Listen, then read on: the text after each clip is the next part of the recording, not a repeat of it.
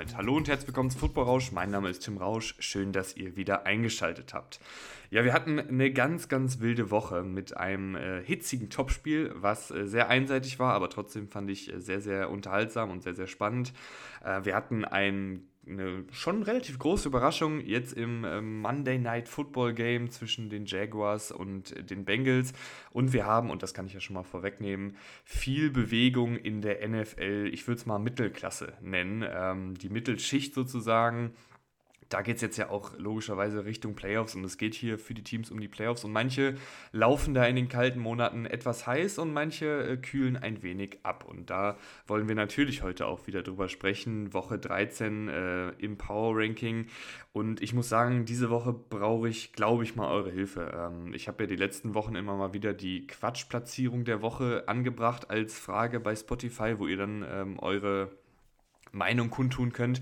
Und jetzt brauche ich eure Hilfe bei den Top 5, äh, weil ich fand, die Top 5 zu sortieren diese Woche extrem schwierig, äh, weil natürlich auch ähm, ein paar Teams da verloren haben, äh, weil zum Beispiel die 49ers sehr dominant gewonnen haben, gleichzeitig sind die Ravens irgendwie in der Bye Week, also ich fand es einfach sehr schwierig, äh, die ganzen Teams da in den Top 5 zu sortieren. Äh, ihr könnt gerne mal bei Spotify jetzt schon, vielleicht bevor ich überhaupt darüber spreche, wen ich da alles rumrennen habe und wie ich das platziert habe, reinschreiben aus dem Bauch heraus, was sind eure Top 5 aktuell in der, in der NFL. Ich lese mir das dann durch, lasse mich vielleicht auch ein bisschen inspirieren und äh, wenn ihr schon da seid, könnt ihr auch gerne äh, den Follow-Button, also den Folgen-Button drücken. Dann kriegt ihr immer bei Spotify die Benachrichtigung, dass eine neue Folge online ist. Das äh, hilft mir immer sehr. Äh, ist eine kostenlose Möglichkeit, äh, mich zu unterstützen.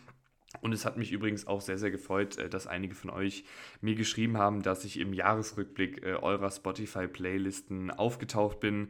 Ähm, ja, finde ich irgendwie nach wie vor immer ein bisschen, also ich weiß nicht, ich kann damit manchmal nicht so richtig umgehen, dass äh, Leute, die ich eigentlich nicht kenne, äh, mein Gelaber sich immer reinziehen. Äh, keine Ahnung, ist irgendwie vielleicht äh, immer noch ein bisschen komisch für mich, beziehungsweise die Vorstellung, dass ich in irgendeinem Wohnzimmer gerade oder in irgendeinem Auto oder in irgendwelchen Kopfhörern bei der Arbeit äh, rumlaber, finde ich irgendwie, irgendwie ein bisschen ulkig. Aber ähm, es freut mich auf jeden Fall sehr, will ich damit eigentlich sagen.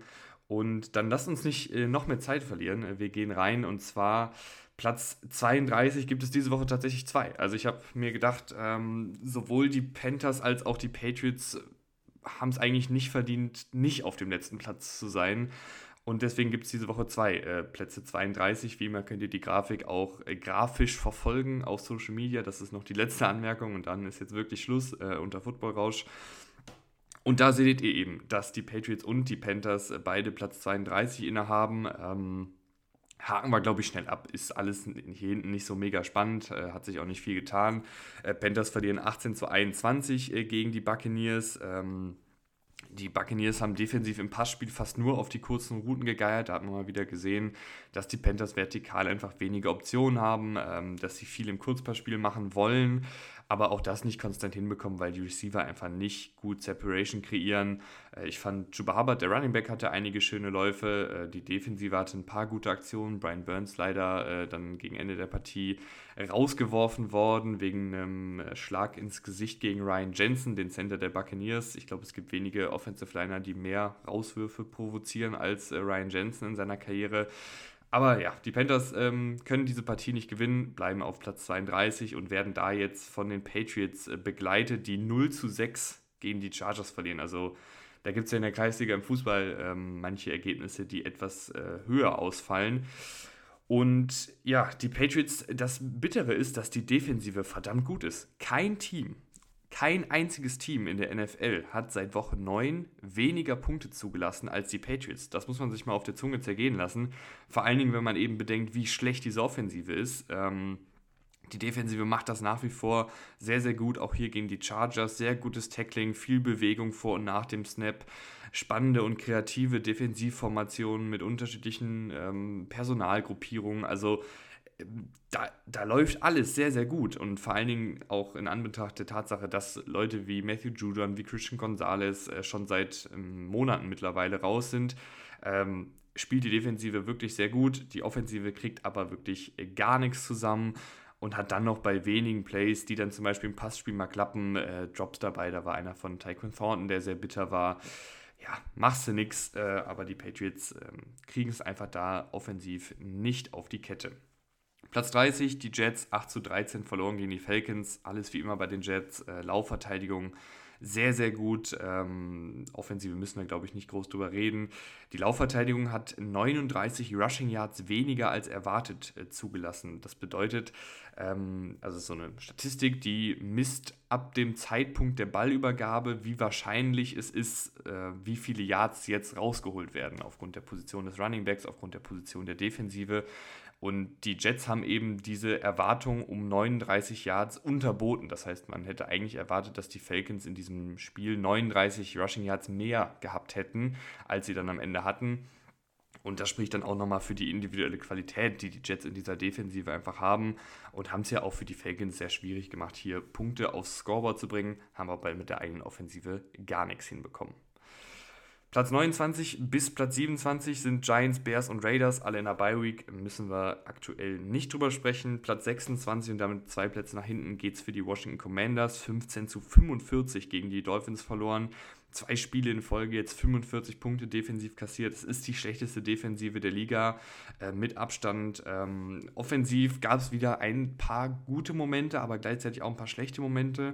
Ich habe mir aufgeschrieben, dass äh, Sam Howells größte Stärke und größte Schwäche gleichzeitig oder eine der größten Stärken und eine der größten Schwächen ist, dass er Druck nicht spürt. Also das sorgt dann im Positiven dafür, dass er ähm, manchmal lange in der Pocket steht, dass er Hits auch einsteckt, dass er risikoreich spielt. Aber andererseits sorgt es auch, manch, auch manchmal dafür, dass er Passrusher gar nicht kommen sieht, dass er Druck nicht spürt im Sinne von, ey, da ist gerade einer hinter dir. Ähm, und dann halt ganz, ganz viele Sex einsteckt und dann auch manchmal ja, diese negativen Plays mit Fumbles, mit Interceptions drin hat, weil er da den Druck nicht spürt. Platz 25, die Tennessee Titans, 28 zu 31 verloren gegen die Colts. Sehr unterhaltsames Spiel in der Verlängerung äh, wurde das entschieden. Ähm, ich habe gar nicht so mega viele Takeaways. Ich fand, äh, Will Levis wurde, als ich mir das jetzt unter der Woche, letzte Woche nochmal angeschaut habe, echt bisher sehr in dieses Pocket Passer Korsett gezwängt. Also wenig Play Action, wenig Bewegung, Will Levis auch wenig ins Laufspiel eingebunden. Ähm, und diese ganze Offensive war entweder Checkdown oder tiefer Ball. Also, und dann eben viel aus der Pocket heraus. Und ich fand, das ist gar nicht so unbedingt das, das Spiel von Will Levis. Ich finde, Will Levis muss man eigentlich mehr in Bewegung bringen, mehr mit Play-Action in Szenen setzen, vielleicht auch einfache Reads geben, vielleicht auch mal mit Read-Options in, ins Laufspiel einbinden. Das haben sie jetzt in der Partie ein bisschen häufiger gemacht. Ähm, und ich glaube, es würde vor allen Dingen auch dafür sorgen, dass er nicht mehr so häufig unter Druck steht, weil diese Offensive Line super wackelig ist. Auch in der Partie war die Offensive Line wieder sehr wackelig. Ähm, aber trotzdem hat Will Levis im Passspiel eben einige gute Sachen gemacht. Das Laufspiel um Derrick Henry hat auch ordentlich funktioniert. Ähm, die beiden Turnover im Special Teams haben es halt sehr schwer gemacht, hier diese Partie zu gewinnen. Da sind ja mehr, also sind zwei Touchdowns ähm, draus resultiert, ähm, weil die Colts zweimal den Punt geblockt haben. Arizona Cardinals rutschten zwei Plätze nach oben äh, nach dem 24 zu 10 Sieg gegen die Steelers. Ähm, für die Guardians geht es ja generell in dieser Saison darum, junge Säulen zu finden. Und ich finde, das, das machen sie. Äh, in der Defensive rennen da einige spannende Gesichter rum, äh, die vielleicht auf Langeweile ähm, Rotationsspieler sein können oder vielleicht sogar auch Säulen sein können. Wer auf jeden Fall eine Säule ist und sein wird, ist Trey McBride, der Tight End, der einfach äh, eine sehr gute Saison spielt, ein guter Allrounder ist, äh, eine gute äh, Chemie mit Kyler Murray hat. Ähm, das gefällt mir sehr, sehr gut. Murray in der Partie auch mit einigen guten Aktionen wieder, schüttelt immer mehr den Rost ab. James Conner mag ich einfach sehr gerne als, als Spielertypen, sehr bulliger Running Back, der für jeden Yard kämpft und auch, äh, egal ob es jetzt der erste oder der 25. Carry ist, der gibt auf jeden Fall 100% Gas und ähm, bricht Tackles, äh, wenn man ihn nicht richtig tackelt. Und das äh, finde ich immer sehr, sehr schön zu sehen. Platz 23, die Tampa Bay Buccaneers, 21 zu 18 gewonnen gegen die Panthers. Ähm, wackelige Partie, finde ich, von Baker Mayfield. Äh, ganz komische Interception geworfen, bei der so eine Art Bogenlampe Richtung Mike Evans äh, schmeißt.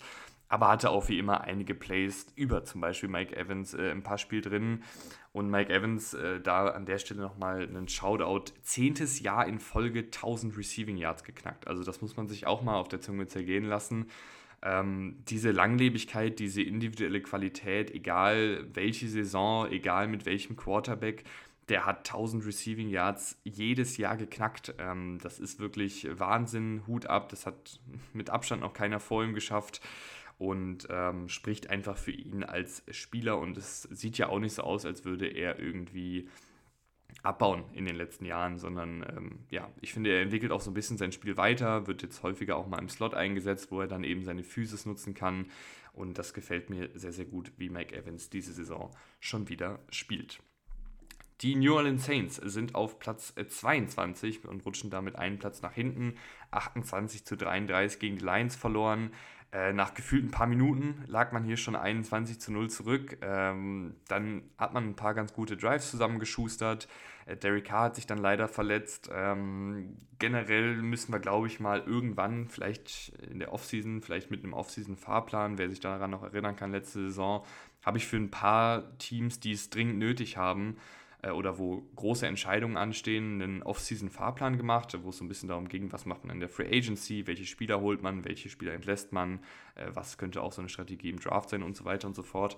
Und die Saints haben aktuell, das habe ich mir auch mal angeguckt vor ein paar Tagen, einen alternden Kader, einen Kader, der durchaus noch Qualität hat, aber der eben immer älter wird, der vor allen Dingen auch sehr teuer ist. Ähm, die Saints sind, was Capspace angeht, nächste Saison und übernächste Saison 100 bzw. knapp 70 Millionen im Minus äh, und das ist immer der mit Abstand höchste Wert der Liga. Und natürlich kann dann Mickey Loomis ein bisschen zaubern, also kann dann den Capspace wieder nach hinten schieben und es wieder möglich machen, dass man ein paar Stars hält, äh, wo man eigentlich gedacht hätte, die müssen ähm, entlassen werden oder da müssen die Verträge so stark umstrukturiert werden mit, einem, mit einer dicken Gehaltskürzung. Aber ich weiß nicht, ob das wirklich so nachhaltig tragbar ist, weil du halt ähm, dann immer zu gut bist, um ganz neu anzufangen und immer zu schlecht bist, um ganz oben anzugreifen, weil ich glaube, wir sind uns auch einig, dass die Saints mit dem aktuellen Kader, mit Derek Carr als Quarterback, nur um die goldene Ananas spielen und jetzt nicht wirklich oben angreifen. Das sieht man ja an der Bilanz, das sieht man an der Spielweise der Saints, das sieht man an jeglichen Statistiken, dass das einfach ein Mittelfeldteam ist. Ein Team, was jede Woche auch die gu guten Teams ärgern kann, aber was eben sich dann auch ähm, ja, nicht konstant genug auf gutem Niveau befindet, um wirklich Schaden anzurichten. Aber ich glaube, das ist was, wo wir mal in der Offseason ganz in Ruhe drüber sprechen können. Platz 21, die Atlanta Falcons. 13 äh, zu 8 gegen die Jets gewonnen. Äh, müssen wir, glaube ich, auch nicht groß drüber reden über die Partie. War ein hart erarbeiteter Sieg. Die Defensive war gut. Haken wir ab. Platz 20 die Los Angeles Chargers, äh, 6 zu 0 gegen die Patriots. Äh, in diesem, ja, äh, auch, man muss auch sagen, die, das Wetter war auch nicht gut, aber ich finde, das zählt jetzt nicht unbedingt immer direkt als Ausrede. Ähm, die Chargers haben weiterhin kaum Explosivität in der Offensive. Ähm, dann die Laufoffensive war überhaupt nicht gut. 1,2 Yards pro Carry. Äh, Austin Eckler und äh, Quinton Johnson hatten dann auch noch ein paar einfache Drops. Also da geht offensiv wirklich sehr wenig zusammen. Ich verstehe auch manche Sachen nicht. Ich fand zum Beispiel, es war eigentlich ganz klar, dass man in der Offseason einen äh, Power Running Back braucht, beziehungsweise einfach einen klassischen Running Back, der dir die harten Yards erkämpft, der dann in so einer Partie, wo es regnet, wo die Witterungen schlecht sind, wo die Passoffensive nicht funktioniert, dir einfach konstant 4, 5, 6 Yards äh, erläuft. Ähm, und das hat man nicht gefunden. Du hast immer noch äh, Austin Eckler als dein Haupt-Running Back und ich finde, Austin Eckler hat jetzt schon, oder ist es eigentlich schon länger offensichtlich, dass Austin Eckler jetzt nicht der Workhorse Running Back ist, der in jedem Spiel 20 Carries kriegen sollte und dann da auch sehr konstant ähm, Yards rausholt, sondern er ist ein Receiving Back, er ist auch ein Running Back, der auch durchaus mal eingesetzt werden kann als solcher, aber dann eben auch viele Partien drin hat, wo er nicht so richtig in Fahrt kommt. Und dann fehlt so an anderen Optionen. Du hast da seit Jahren Joshua Kelly rumrennen, der sich nicht wirklich entwickelt. Du hast Isaiah Spiller gedraftet, der noch gar nichts gemacht hat. Ähm, ja, läuft da einfach nicht so wirklich äh, wortwörtlich. Die Defensive sah aber eben gut aus gegen die Patriots äh, mit vielen Sacks, mit viel Druck äh, und eben null zugelassenen Punkten. Also besser geht es ja eigentlich nicht.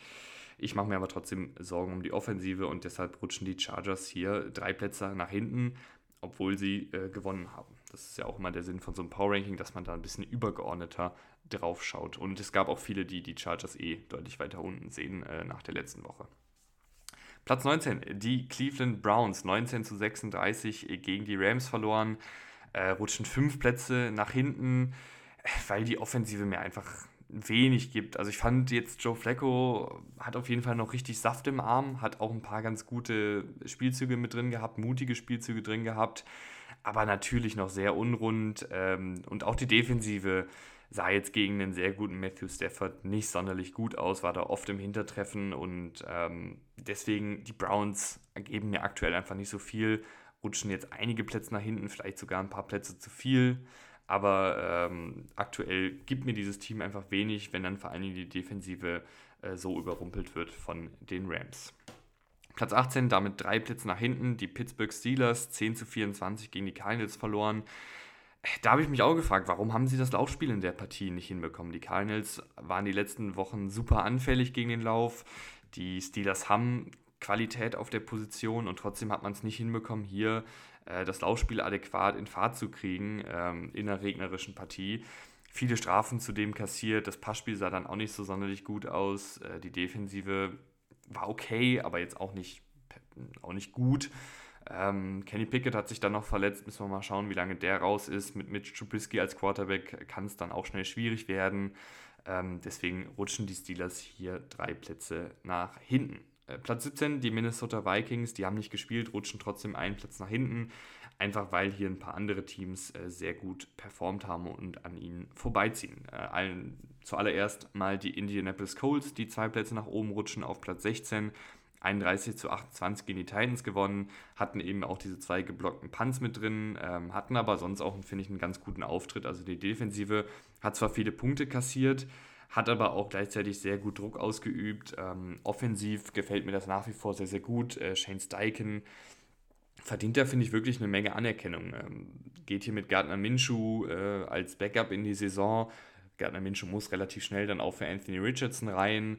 Und ich finde alles, was die Colts so offensiv gemacht haben, eigentlich seit Woche 1, auch mit Anthony Richardson, hatte irgendwie Hand und Fuß und hatte ein klares Konzept und hatte verschiedene Ideen, wie man äh, Gegner angreifen kann. Und das finde ich ist natürlich auch in großen Teilen auf den Headcoach, auf den neuen Headcoach äh, zurückzuführen und gefällt mir einfach sehr, sehr gut. In der Partie hat du zum Beispiel dann auch mal äh, Alec Pierce als vertikale Option hin und wieder eingebunden. Äh, Gardner Minshew als Ballverteiler ist, ist ordentlich, kann, kann das ganz gut machen und ähm, ja, gefällt mir einfach ganz gut, was die Colts da machen. Ist ein solides Team, nicht mehr, nicht weniger. Platz 15, die Green Bay Packers, die fünf Plätze nach oben rutschen nach dem 27 zu 19 Sieg gegen die Chiefs. Ähm, ja, Jordan Love ist, ist legit. Also ich war zu Saisonbeginn sehr optimistisch. Ich war auch in der Offseason sehr optimistisch, was äh, Jordan Love angeht. Ähm, dann gab es so diese kurze Durststrecke, wo ich mir dann auch nicht mehr ganz so sicher war, war das jetzt aus, der, aus dem Saisonbeginn, war das jetzt nur ein Fiebertraum, hat man da irgendwie nur mal ein paar Fetzen bekommen, aber eigentlich ist das hier nichts Halbes und nichts Ganzes. Aber jetzt die letzten Wochen spielt er wirklich, ja, ich würde fast sagen, fantastisch. Also jetzt in der Partie auf jeden Fall absolut elites Quarterback-Play. Ähm, als guter Ballverteiler, als äh, Quarterback, der diese Balance zwischen Risiko und Sicherheit sehr gut abwägen kann, äh, der mit, seinem, mit seinen physischen Anlagen viele, viele Plays kreieren kann. Äh, das fand ich, sah wirklich sehr, sehr gut aus. Die Playdesigns waren auch, finde ich, teilweise sehr gut. Du hattest viele verschiedene Anspielstationen. Ähm, die Defensive war in Ordnung, hat dann auch einige entscheidende Plays gemacht, hat viel zugelassen, aber eben auch dann äh, in der Red Zone oder bei entscheidenden kritischen Situationen war sie dann eben da. Und insgesamt ein Achtungserfolg der Packers, die deshalb, finde ich, auch zu Recht fünf Plätze nach oben rutschen. Fünf Plätze nach oben geht es auch für die Los Angeles Rams bis auf Platz 14, äh, 36 zu 19 gewonnen gegen die Browns. Ähm, Matthew Stafford spielt sehr guten Football, trifft schnelle Entscheidungen, hat die passenden Antworten auf Defensivstrukturen parat und bringt Bälle mit hoher Konstanz an. Also der ist einfach aktuell total abgebrüht äh, gegen die Cover-2-lastige Browns-Defensive, immer wieder mit klasse Aktionen. Habe ich auch auf Twitter ein paar Spielzüge geteilt, könnt ihr mal euch anschauen, wenn ihr wollt. Ähm, das Endergebnis war, finde ich, jetzt ein Tick höher, als der Spielverlauf vermuten lässt, aber geht völlig in Ordnung. Die Rams äh, mit der Offensive äh, rutschen auf jeden Fall äh, zurück ins Playoff-Rennen, habe ich ja letzte Woche auch schon angekündigt. Platz 13, die Cincinnati Bengals. 34 äh, zu 31 gegen die Jaguars gewonnen. Und da muss ich sagen, das, das habe ich nicht kommen sehen. Also ich war, habe die Bengals nicht ganz weit nach hinten geschoben nach der Burrow-Verletzung. Aber ich war mir eigentlich schon sicher, dass ich sie auch in dieser Woche nach hinten schieben muss. Aber dann kam Jake Browning mehr oder weniger aus dem Nix. Den hatte, glaube ich, so ziemlich niemand auf dem Zettel vor der Saison. Jetzt hat man sich natürlich äh, unter der Woche vor dem Spiel schon ein bisschen mit ihm beschäftigt und äh, hat den Namen ab und an mal gehört. Aber der kommt hier rein und sieht einfach sehr, sehr gut aus. Also das ist jetzt auch nicht so gewesen, dass er da eine Stützräderoffensive bekommen hat, wo er einfach nur gerade ausfahren muss, sondern der hat auch wirklich einige Plays mit drin gehabt. Da waren viele schematische Kniffe und da verdient Zach Taylor, finde ich, auch Credit, ähm, die die Offensive ganz gut ähm, im Rhythmus gehalten haben, die auch einfache Yards kreiert haben. Aber ich finde, da waren auch sehr gute Plays von Browning individuell da, wo er dann zum Beispiel einen Jamar Chase tief bedient und das gut macht. Ähm, hat alles, was von ihm gefordert wurde, gut umgesetzt, sah sehr abgebrüht aus, hat sich von dem Druck nicht beirren lassen ähm, und hat einfach hier ein absolut astreines äh, Starterdebüt hingelegt, was ja vielleicht dann dafür sorgt, dass die Bengals Saison entgegen der Erwartungen doch noch nicht vorbei ist. Platz 12, die Denver Broncos. 17 zu 22 gegen die Texans verloren. Äh, kann ich schon mal vorwegnehmen. Ich fand, die Schiedsrichter waren auf beiden Seiten nicht gut. Generell diese Woche wieder einige Schiedsrichter-Szenen auch im Chiefs-Spiel dabei, ähm, die nicht so gut aussahen. Äh, aber ich möchte eigentlich gar nicht so viel über die Schiedsrichter reden. Ähm, besonders glücklich aus Broncos Sicht war aber, dass ein Strip-and-Score äh, von Desmond King gegen Samaj Pirine zu früh abgepfiffen und als Incompletion gewertet wurde. Da hat äh, Desmond King, der Cornerback der Texans, Samaje Pirine den Ball aus den Armen gerissen und ihn dann äh, als Fumble Return in die Endzone getragen. Aber es wurde eben als Incompletion vorher abgepfiffen, was die falsche Entscheidung war. Ähm, rein spielerisch fand ich, war äh, Wilson okay. Ich fand, es gab aber auch einige Patzer gegen eine sehr giftige Texans-Defensive. Cortland Sutton, der Wide Receiver, äh, sieht sehr, sehr gut aus. Ähm, hat immer wieder ein paar akrobatische Catches mit seinen physischen Anlagen mit drin. Ich fand, es war ein okayer Auftritt gegen ein gutes Texans-Team. Deswegen rutschen die Broncos jetzt nicht schon wieder zurück, nachdem sie sich diesen zwölften Platz letzte Woche erkämpft haben durch ihre lange Siegesserie. Aber da muss, finde ich, wieder ein bisschen mehr kommen. Platz 11, die Seattle Seahawks. Ist jetzt ja gefühlt schon wieder eine halbe Ewigkeit her, dass die gespielt haben. 35 zu 41 gegen die Cowboys verloren. Ähm, Gino hat Gino Smith hat viele Plays gemacht, ähm, Defensive eher weniger, gerade gegen den Pass echt anfällig. Ähm, Tariq Rowland und Jamal Adams sind weit davon entfernt, die Unterschiedsspieler zu sein, die sie mal waren in Teilen ihrer Karriere. Bei Tariq Rowland ist es jetzt noch nicht so lange her, bei Jamal Adams ist es schon ein bisschen länger her, dass er wirklich ein Unterschiedsspieler war. Ähm, was mich vor allen Dingen ein bisschen gestört hat, war, dass du zum Beispiel beim letzten Play äh, Parsons nicht blockst. Äh, da gibt es eine schöne Erklärung auf Twitter von Benjamin Solek, könnt ihr euch gerne mal angucken. Ähm, da war das Playdesign prinzipiell, oder das Ziel des Playdesigns war es, wenn ihr euch das nochmal vor Augen führt, äh, Vierter und Zwei.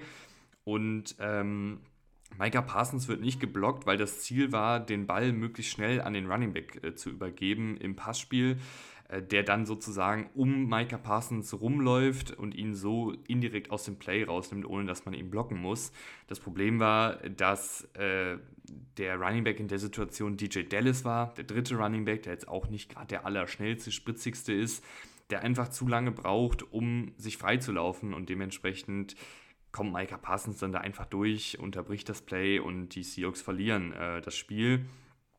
Und da finde ich es einfach dann da frage ich mich, ist das jetzt wirklich der beste Call in so einer entscheidenden Situation, Micah Parsons nicht zu blocken und zu hoffen, dass er dann auch nicht so schnell zum Quarterback kommt und gleichzeitig darauf zu bauen, dass dein dritter Running Back ein Play für dich macht, während zum Beispiel Leute wie DK Metcalf in der Partie komplett abreißen. Ähm, ob du dann jetzt DK Metcalf eine Slant-Route gibst, also da wäre ich halt eher bei gewesen, dass man zum Beispiel versucht, einen DK Metcalf einzubinden, dass man vielleicht versucht, Geno Smith mit einer Read Option in Szene zu setzen, irgendwie so ein Spielzug, ähm, der eine höhere Wahrscheinlichkeit hat, dass er funktioniert, als dieser sehr komplizierte Spielzug, der auf mehrere Faktoren setzt, sozusagen. Platz 10 die Jacksonville Jaguars, die durch die Niederlage gegen die Bengals 31 zu 34 einen Platz nach hinten rutschen. Ähm, die könnten noch weiter nach hinten rutschen, je nachdem, wie lange Trevor Lawrence verletzt ist. Das steht aktuell noch aus. Äh, ich fand in der Partie gegen die Bengals, die Defensive hatte einfach wenig Antworten. Es gibt manchmal so Partien. Äh, ich fand offensiv haben sie viele spannende Konzepte gezeigt, haben äh, Evan Ingram auch mal wieder mehr in Szene gesetzt bekommen, haben mit ein paar Endarounds gearbeitet, haben Travis Etienne in Szene gesetzt. Also ich fand es ganz, ganz schön, was sie da offensiv gemacht haben. Aber wenn die Defensive 34 Punkte kassiert, dann kannst du auch als Offensive meistens nicht mehr so mega viel entgegensetzen. Jetzt bleibt es vor allen Dingen abzuwarten, wie lange Trevor Lawrence ausfällt. Die Houston Texans rutschen wieder einen Platz nach oben äh, auf Platz 9, 22 zu 17 gegen die Broncos gewonnen. Äh, CJ Stroud hat die Messlatte natürlich selbst schon sehr hochgelegt. Also wir reden über CJ Stroud jetzt wirklich schon in dem Kontext von einem sehr guten Quarterback und nicht mehr von einem Rookie-Quarterback. Und ich finde, er hatte hin und wieder jetzt in der Partie ein paar Genauigkeitswackler drin. Das ist mir auch schon in den letzten Wochen aufgefallen, dass da einfach noch nicht alles so astrein ist. Und er geht mir manchmal zu viel Risiko ein. Also es ist ja mit dem Risiko immer so eine Sache, weil es einerseits eben oft zu den sehr guten improvisierten Plays führt, aber manchmal muss er da, finde ich, noch so ein bisschen diese Balance lernen, wann es schlau ist, ins Risiko zu gehen. Und das macht er mir aktuell noch ein bisschen zu häufig. Aber es ist wie gesagt, meckern auf ganz hohem Niveau, äh, dass CJ Stroud äh, der Rookie of the Year ist und vielleicht sogar ein MVP-Kandidat, ist klar und das spricht ja schon Bände dafür, wie gut er spielt. Ich mecker jetzt sozusagen auf dem ganz hohen Niveau, was vielleicht noch besser gehen könnte in einer ohnehin fantastischen Saison. Was natürlich für ihn jetzt auch sehr bitter ist, ist, dass äh, Tank Dell, der ähm, Rookie Wide Receiver, verletzt rausfällt für den Rest der Saison. Der hat eine sehr gute Saison gespielt, war eine wichtige Anspielstation, war jemand, der konstant Separation vor allen Dingen kreiert hat. Ähm, der ist jetzt nicht mehr da. Du hast immerhin noch Nico Collins, der sehr gut spielt mit äh, CJ Stroud, aber ein ganz anderer Spielertyp ist als Tank Dell. Ähm, weiß ich jetzt nicht, ob das so gut ist, wenn er jetzt, also wenn er jetzt die komplette Offensivlast alleine schultern muss. In der Partie hat er es gemacht, hat sehr, sehr viele Yards gesammelt. Ähm, aber vielleicht kann dann zumindest jemand wie Robert Woods oder so oder einen John Matchy, ich weiß gar nicht, ob er aktuell äh, am Start ist, er spielt auf jeden Fall nicht ganz so viel. Ähm, vielleicht kann der jetzt ähm, hier ins Rampenlicht gehen und äh, mehr Plays und mehr Snaps dann machen. Defensive können wir auch noch kurz drüber reden, vor allen Dingen über Will Anderson, den Pass Rusher, Rookie Pass Rusher. Wie gesagt, die Texans, sehr, sehr spannendes, junges Team äh, mit vielen jungen Leuten. Ähm, Will Anderson, sehr, sehr viel Druck auf den Quarterback äh, Russell Wilson ausgeübt, äh, den Lauf gut gestoppt mit zwei Tackles für Raumverlust und dann auch seine Hände ins Passspiel reinbekommen, äh, wo er ein paar Pässe abgefälscht hat und eine davon hat auch äh, zu einer Interception geführt. Und in, Stichwort Interceptions, Derek Stingley spielt auch eine sehr gute Saison. Hat vier Interceptions in den letzten drei Partien, wenn ich das gerade aus dem Kopf richtig, äh, wenn ich mich da gerade aus dem Kopf heraus richtig dran erinnere. Und auch noch so ein weiterer von diesen jungen, wilden Spielern, äh, die jetzt hier voll angekommen sind. Derek Stingley äh, galt immer so ein bisschen als Cornerback-Projekt, aber ist halt ein unfassbar talentierter Cornerback. Letztes Jahr leider mit Verletzungen zu kämpfen gehabt. Auch diese Saison schon verletzt raus gewesen, aber bei den letzten Wochen eben voll da gewesen. Platz 8, die Detroit Lions 33 zu 28 gegen die Saints gewonnen. Ähm, ja, das ist halt so diese, diese Lions-Offensive, die man gewohnt ist, ne? die man diese Saison schon häufiger gesehen hat, mit dem Tempo zum Beispiel von dem Jimmy Gibbs, äh, mit immer wieder guten Play-Konzepten, die die Strukturen von Defensiven herausfordern und so Lücken schaffen, weil zum Beispiel ein Verteidiger isoliert wird und sich dann entscheiden muss, wen er decken will. Äh, Sam Porter, der Tight End, sieht sehr, sehr gut aus, sehr dynamische Anspielstationen, auch vertikal immer wieder gefährlich. Ähm, aber was leider bei den Lions auch konstant ist, ist, dass die Defensive Probleme hat und äh, immer wieder Probleme hat. Ähm, und ich einfach nicht weiß, ob da die Feuerkraft ausreicht, um ganz oben mitzuhalten. Platz 7, die Buffalo Bills, die haben diese Woche nicht gespielt. Platz 6, die Miami Dolphins, 45 äh, zu 15 gegen die Commanders gewonnen. Ähm, können wir auch relativ schnell abhaken. Diese Partie war eine sehr gute Partie von den Dolphins, ähm, von Tyreek Hill eine tolle Partie von Tua Tango Valoa, dem Quarterback, eine tolle Partie hatte, finde ich, wirklich einige gute Bewegungen in der Pocket, schnelle Entscheidungen, genaue Bälle. Ähm, war ein rundum sehr, sehr guter Arbeitstag für die Dolphins äh, und Tyreek Hill habe ich mich langsam ein bisschen damit angefreundet, dass er vielleicht auch äh, ein heißer MVP-Kandidat ist, auch wenn man natürlich äh, immer darüber streiten kann, kann ein Nicht-Quarterback der Most Valuable Player in der Liga sein. Platz 5 und jetzt ist es eben ein bisschen kompliziert. Also ich habe wirklich lange rumgeschoben. Ich habe mich auf Platz 5 tatsächlich für die Kansas City Chiefs entschieden. Ähm, 19 zu 27 gegen die Packers verloren, rutschen damit drei Plätze nach hinten. Es fühlt sich ein bisschen komisch an, die Chiefs so weit hinten zu haben, aber drei Niederlagen aus den letzten fünf Partien. Auch der Sieg gegen die Raiders zum Beispiel war jetzt, finde ich, nicht gerade dominant.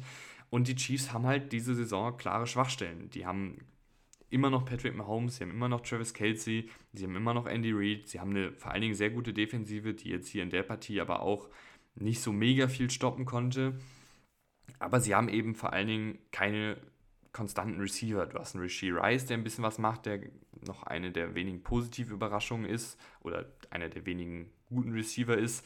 Aber du merkst halt einfach, dass die Chiefs auch selber gar kein Vertrauen mehr in ihre Receiver haben. Du hast sehr viele Screenpässe, du hast sehr viel auf Travis Kelsey, du hast viele Checkdowns. Ähm, dann hast du auch so Aktionen, wo ein Sky Moore dann nicht gut aussieht bei der Interception, ähm, die kurz vor Schluss passiert.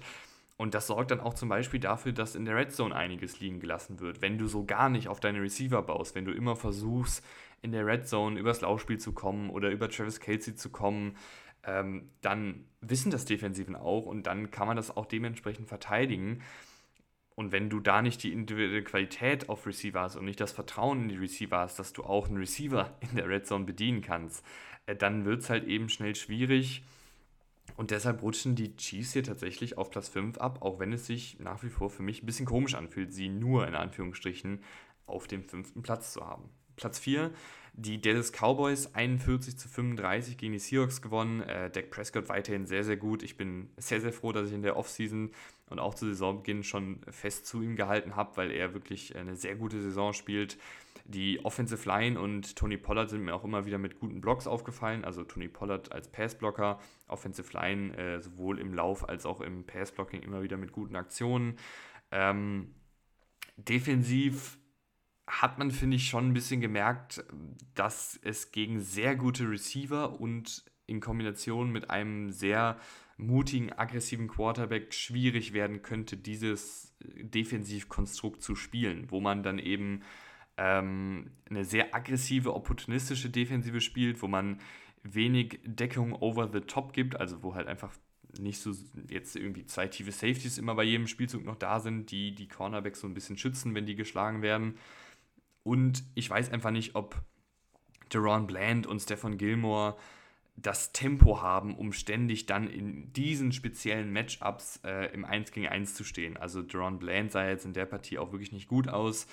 Ähm, und ist auch jetzt kein Überathlet in dem Sinne. Der hat eine sehr gute, der spielt eine super Saison, gar keine Frage, mit all seinen ähm, Interceptions und mit seinen Pick Sixes.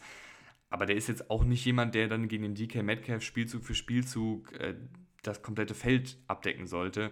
Und Stefan Gilmore ist auch nicht mehr der Jüngste, hat da auch vielleicht nicht mehr das Tempo.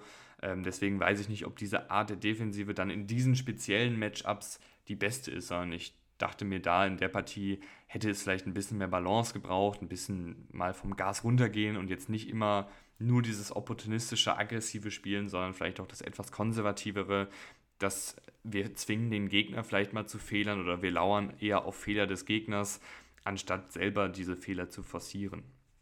Nur so ein Gedankengang, äh, weiß nicht, ob das Sinn ergibt. Platz 3, die Baltimore Ravens, die haben nicht gespielt. Platz 2, die Philadelphia Eagles, die einen Platz nach hinten rutschen, 19 zu 42 gegen die 49ers verloren.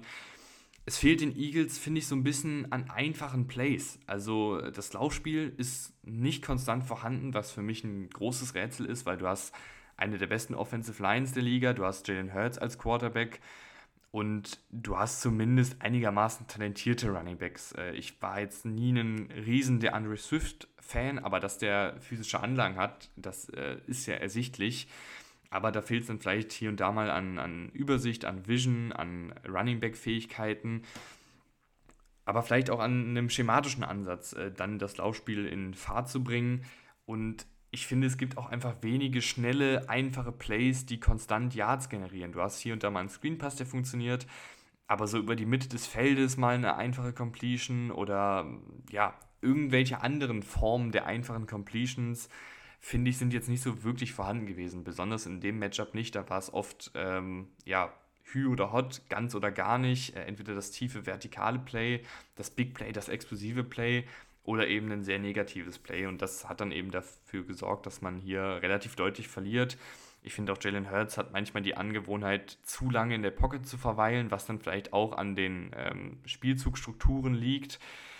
Und dann lässt sich Jalen Hurts, wenn er so lange in der Pocket verweilt, auch sehr weit nach hinten fallen, was dann manchmal dafür sorgt, dass man einen, einen Sack mit einem Raumverlust von 15 Yards oder so einsteckt, was dann eben auch nicht gut ist, weil du dann in irgendwelchen äh, langen Down-Situationen bist, wo du dann eben auch nur noch vertikal gehen kannst eigentlich oder halt den Drive abgeben kannst.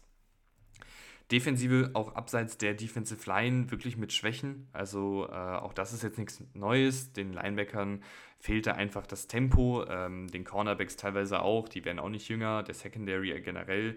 Jetzt hat man Darius Leonard geholt. Ich glaube, da werden sehr viele sehr optimistisch sein, weil, äh, ah ne, er heißt ja mittlerweile Shaq Leonard, Shaq Leonard ähm, den Linebacker der Colts.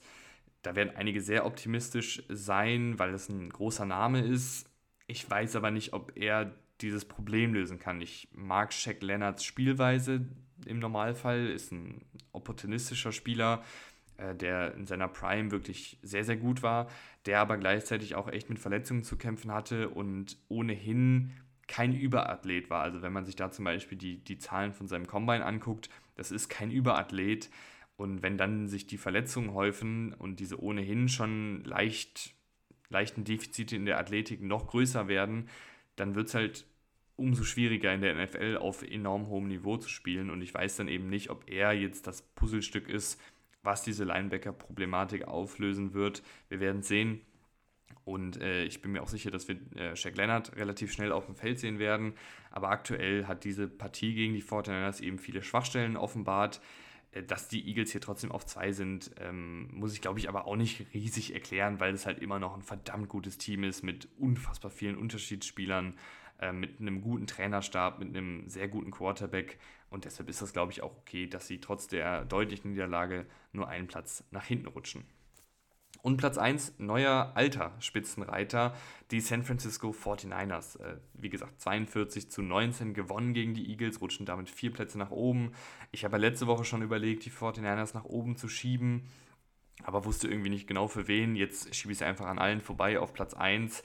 Äh, es war eine sehr hitzige Partie. Äh, ich fand es auch eine sehr unterhaltsame Partie, habe ich ja schon gesagt. Unter anderem mit dem Rauswurf von Drake Greenlaw und dem Sicherheitsbeauftragten der Eagles, habe ich so auch noch nicht gesehen. Diese Rivalität äh, finde ich schon sehr, sehr cool. Ähm, und ich muss sagen, die 49ers sind für mich aktuell einfach das Team mit den wenigsten klaren Baustellen, mit den wenigsten klaren ja, äh, Defiziten, die man so sieht. Also ich finde, bei anderen Teams hier in der Top-Riege kann man durchaus ein paar Defizite finden. Bei den 49ers muss man schon äh, länger suchen. Die hatten natürlich auch diese Durststrecke vor der Bye Week, aber seit der Bye Week sind die einfach absolut äh, on fire. Und was mir vor allen Dingen hier aufgefallen ist, wenn wir über einfache Spielzüge reden, es sind wirklich wahnsinnig viele einfache Spielzüge für die äh, 49ers dabei. Was ich damit meine, ist, durch den Mix aus Coaching und, individuelle, und individueller Qualität gibt es so viele Spielzüge, die einfache Yards kreieren. Das sind dann risikoarme Spielzüge, die aber trotzdem sehr konstant einen hohen Raumgewinn rausholen. Du hast jetzt in der Partie 213 Yards nach dem Catch rausgeholt, ähm, was absolut absurd ist. Ähm, Brock Purdy ist für mich auch wie so ein guter Koch, der mit einem Familienrezept und erstklassigen Zutaten ein sehr gutes Gericht zaubert. Also der weiß, was er umzusetzen hat und der diese Zutaten auch perfekt einsetzen kann, der aber darüber hinaus hin und wieder auch ein bisschen was macht, aber jetzt nicht so super viel machen muss, sondern du hast einfach ein sehr, sehr gutes Gericht, wenn er das Rezept befolgt und wenn er diese Zutaten, die er zur Seite gestellt bekommt, eben ideal einsetzt. Und das macht er sehr, sehr gut. Die Defensive sieht auch sehr gut aus, äh, sah hier auch in der Partie sehr gut aus insgesamt die 49ers aktuell für mich das Team to beat. Und ich würde sagen, das war's dann für diese Folge, für diese Woche. Ich freue mich, wenn ihr nächste Woche wieder einschaltet. Ich freue mich auf eure Top 5 äh, zu lesen und sage vielen, vielen Dank und bis zum nächsten Mal. Ciao, ciao.